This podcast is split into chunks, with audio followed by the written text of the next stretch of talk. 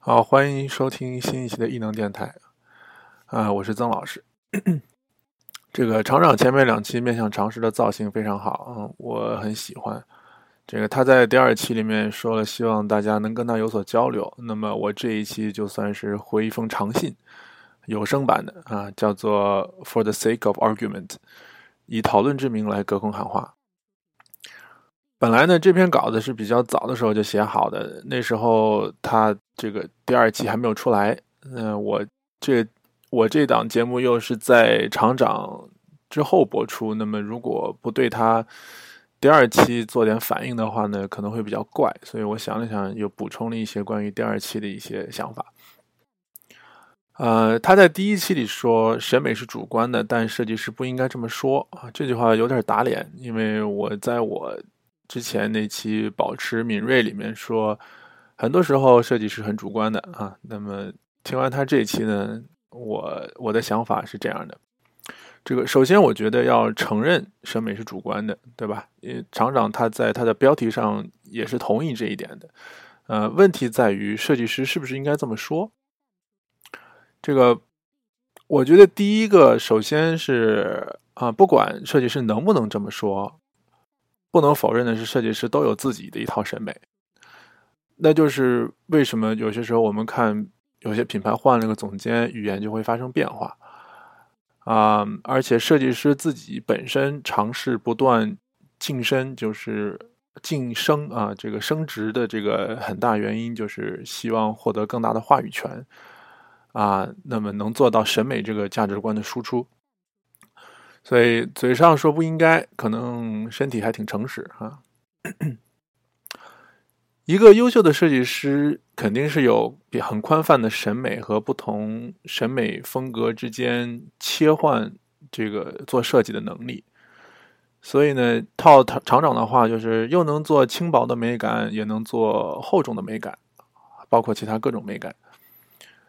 这个设计师他会有自己的判断标准和倾向。但是呢，肯定也能感受，啊，感知并接受其他风格的语言。就像一个优秀的演员，他能演各种类型的角色啊，能演各种不同的情绪，对吧？那么，如果我们解决了第一步是该是轻薄还是厚重之后，我们再往细里说，那么，比如说我做了一个轻盈的造型，那么这个轻盈。和脆弱的边界在哪里？如果一个物、一个物体哈，一个设计对象本身因为工程或者其他因素变得非常厚重的时候，我们希望它看起来轻盈。那如何做又不会导致，比如说整个设计对象被搞得嗯，就是切割过多，变得碎片化？呃，更进一步说。比如说，避免了脆弱感之后，那么我的这个轻盈的感觉和其他人的轻盈的感觉是同一种吗？这是一种有强度的硬质的，像羽毛管一样的那种轻盈，还是说柔软的、有弹性的、有张力的，像像气球表面那样的轻盈？所以，我觉得这些都必须是主观的，是需要比较和推敲的，需要。很明确的定义，对吧？前期的这些定义对分寸的把握，肯定是需要项目来养。就是说，这种 sense 是需要不断的做项目来培养。所以，一个学生从设计学院毕业，然后入职，可能中间还要再过几年时间才会变得相对成熟。那么。如果您仔细听，并且明白我上面说的不同质感的轻盈，那自然也应该明白，我并没有完全反对厂长所说的，设计的过程不一定需要灵感，找方向、找意向图也许需要灵感，但设计本身这个过程不一定需要灵感，因为这大致是一个翻译的过程，有点像这个文学修辞手法中的通感。呃，我们接触到通感，第一次接触到这个词是那个啊。荷塘月色，对吧？朱自清的《荷塘月色》，他说荷花的那个清香像远处飘渺的歌声，呃，把气味和声音做了一个啊叫什么对比吧，或者是挪用。啊，我觉得设计其实是用的同样的手法。呃，说到这种文学修辞的话，我觉得其实语言本身对设计是有影响的。我个人有时候体会是，中文思维对设计的前期定定义其实有一点点阻碍的作用。因为我在学英语的过程中，能有时候能感觉到两种语言对我思维方式的影响。因为有些时候会更精确一些，更逻辑化一点。呃，另外一方面呢，我在英语上不介意用小词或者用简单的词来做关键词。嗯，有可能英文本身这个语言对我来说已经比较 fancy 了，对吧？就是我一看很多学生的那个啊作品集啊，或者是展板上都喜欢用英语。所以说呢，在这里我自己只要是这个词本身能明确。有一个明确的定义，这个定义又是我想要的那个效果，我就我就一般会使用它。但是反过来，我们在用英中文的时候，这个往往会不自觉的去追求一种有文采的效果，对吧？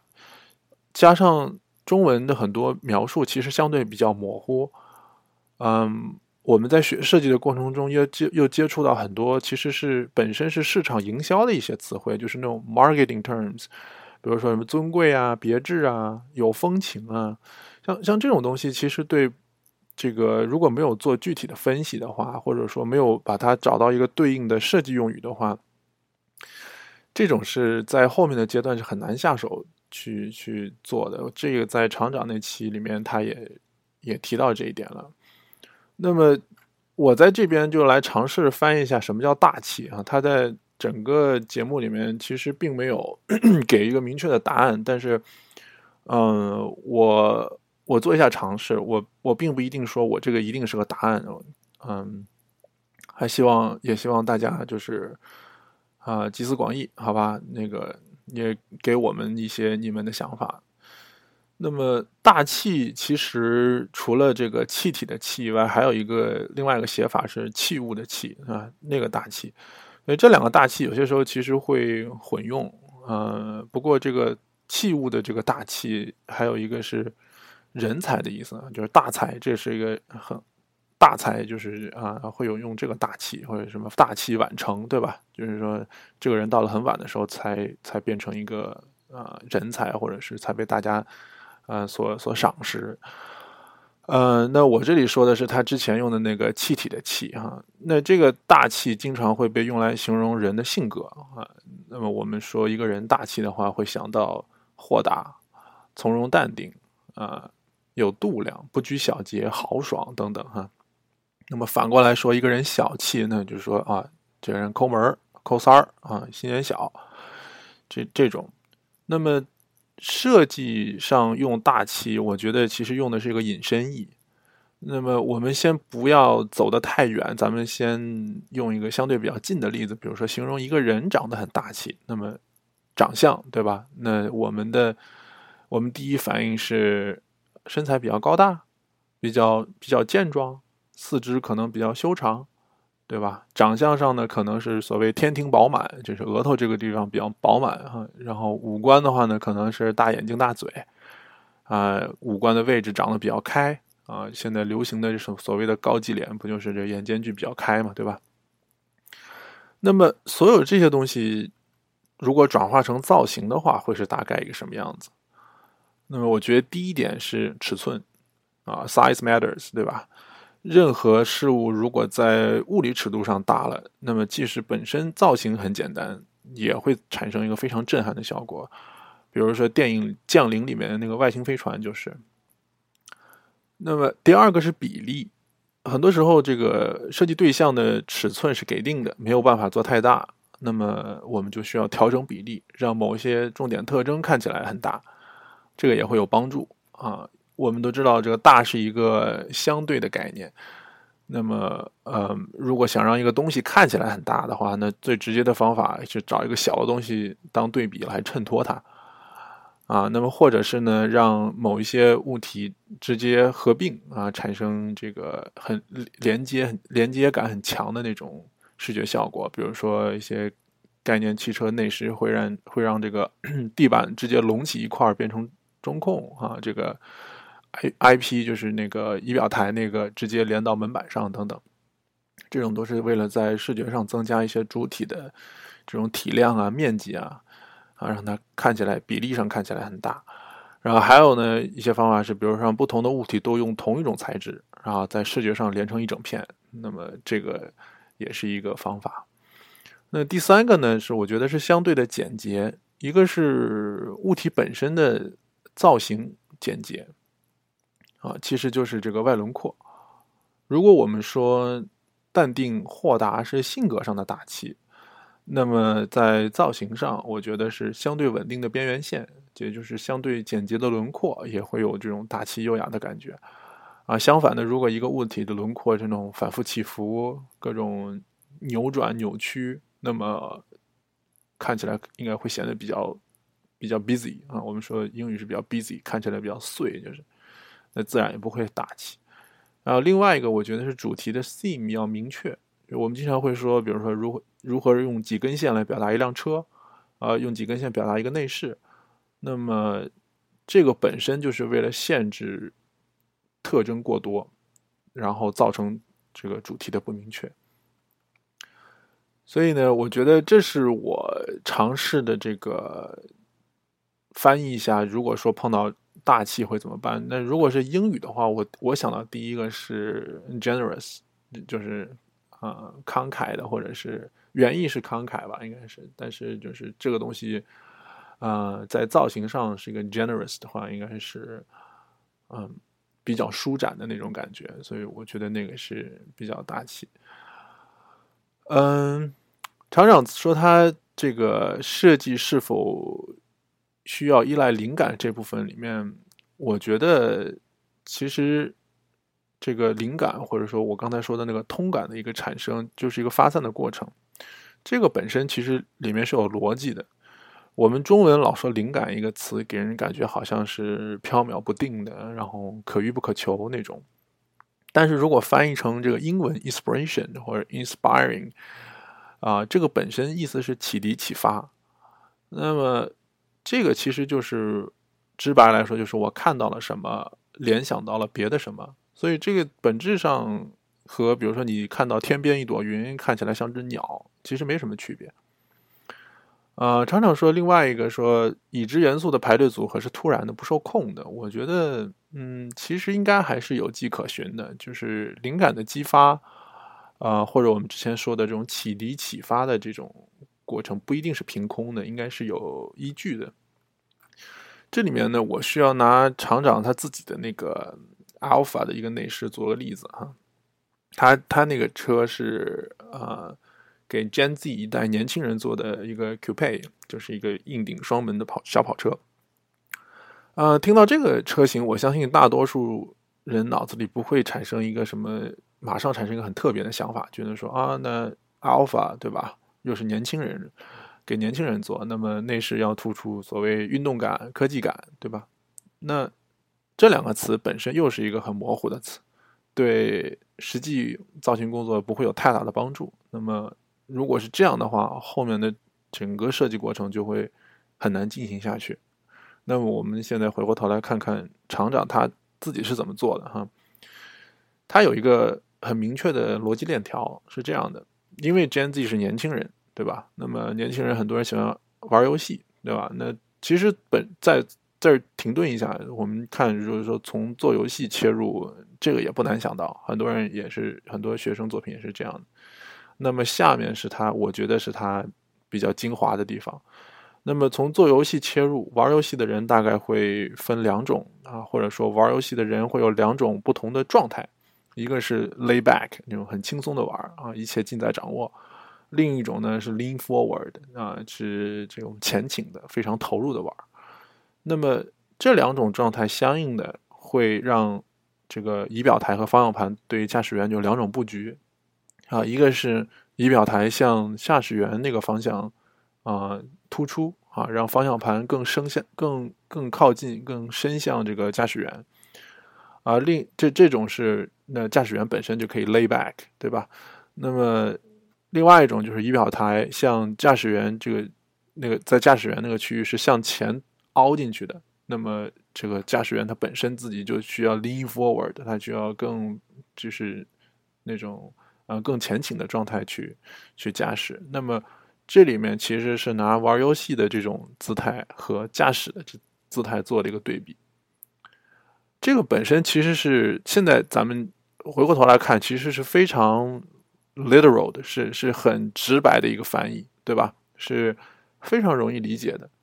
那么后面的所有的工作有了这两个这种不同的布局做打底，那造型就会有无穷可能，因为本身这逻辑逻辑结构已经自洽了，而不会说啊，我觉得这样很酷，我这样我这样凸出来觉得很酷，还是这样凹进去觉得很酷，这这是很无力的一种解释，对吧？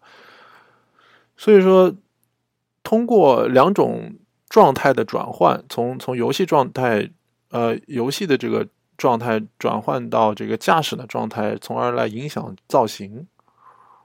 我觉得这里面其实是不是凭空的？我觉得其实是啊，有一有有迹可循的。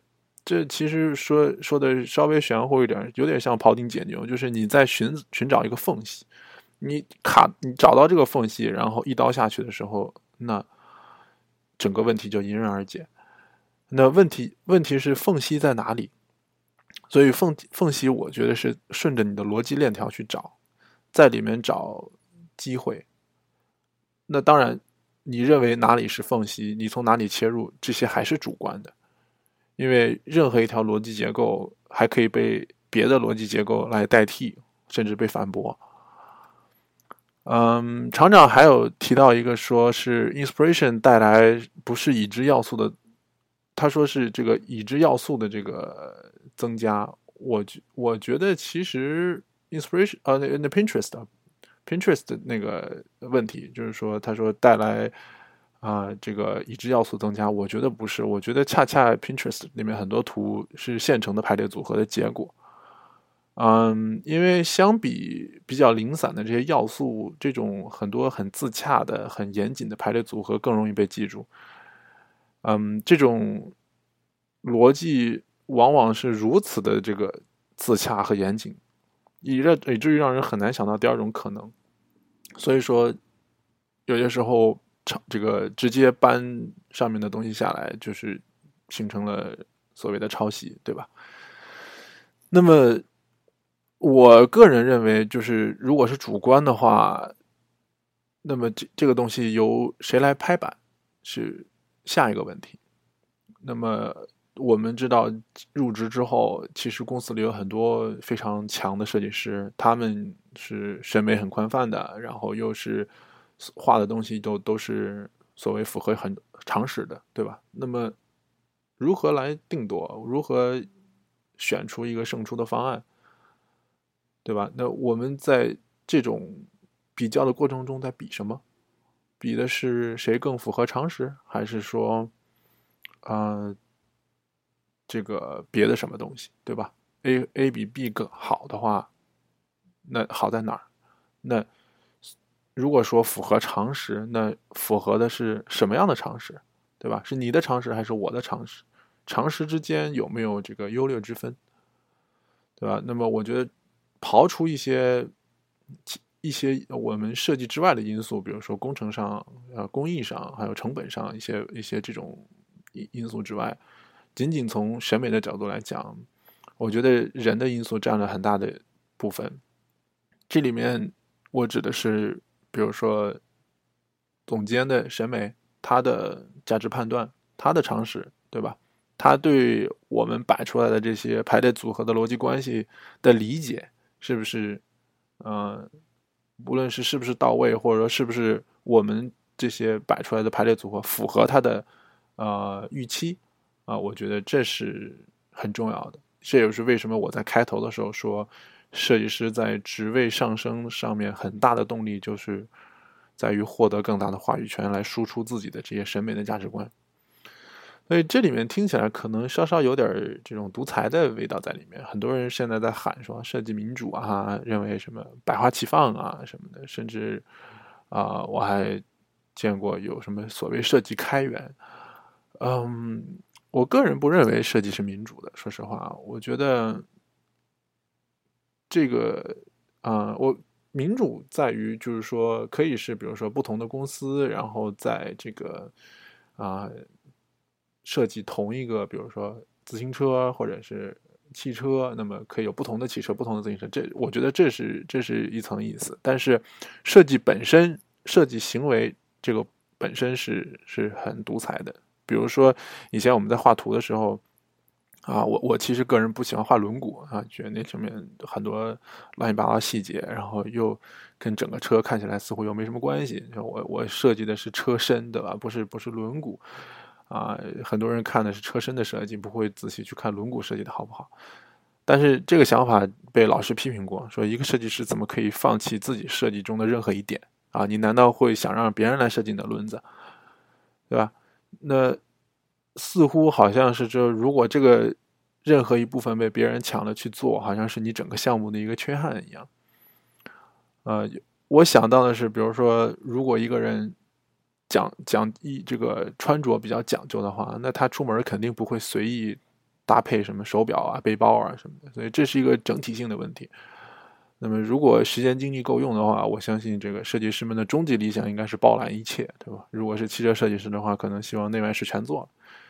啊，当然，现在很多学生就是这么干的，对吧？那这个内外饰他们在作品集里面都有体现。呃，另外一个是我相信稍微有点工作经验的人都有这样的体会，就是你的上级之间，他们如果意见不一致，是一个对于你这个设计师来讲是一个比较头疼的情况。比如说，你刚给 manager 看过的图觉得还不错，那到了 director 那边可能就不一定通得过。对吧？那或者是反过来，这个 manager 不喜欢的图，然后结果拿下来没让 director 看，结果某一天这个 director 无意看见了，说：“哎，你怎么当初不做这个？”然后还有相应的，那就是很多公司都会强调这个结构要扁平化，尽量减少这汇报的层级会比较好。那这个设计师，如果你自己能直接跟这个设计的头，比如说 VP 啊，Design VP 啊，能能这样对上话的话，那是非常高效、非常振奋的一件事情，对吧？那如果要这样子的话，不就是中央集权制吗？对吧？极端的情况就是一个一个人全都他说了算啊，这样子是有风险，对吧？但是至少从整个设计流程上来讲，一定是更清晰。更明确的，啊，不过现在整个社会分工很细啊，不会出现这种极端情况。我想说的是，就是主观这件事情在设计的过程中仍然发挥非常非常大的作用。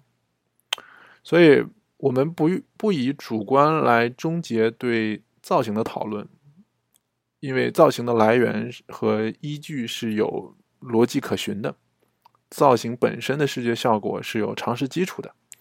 但是，如果我们希望这个讨论有一个结果的话，请大胆的从新。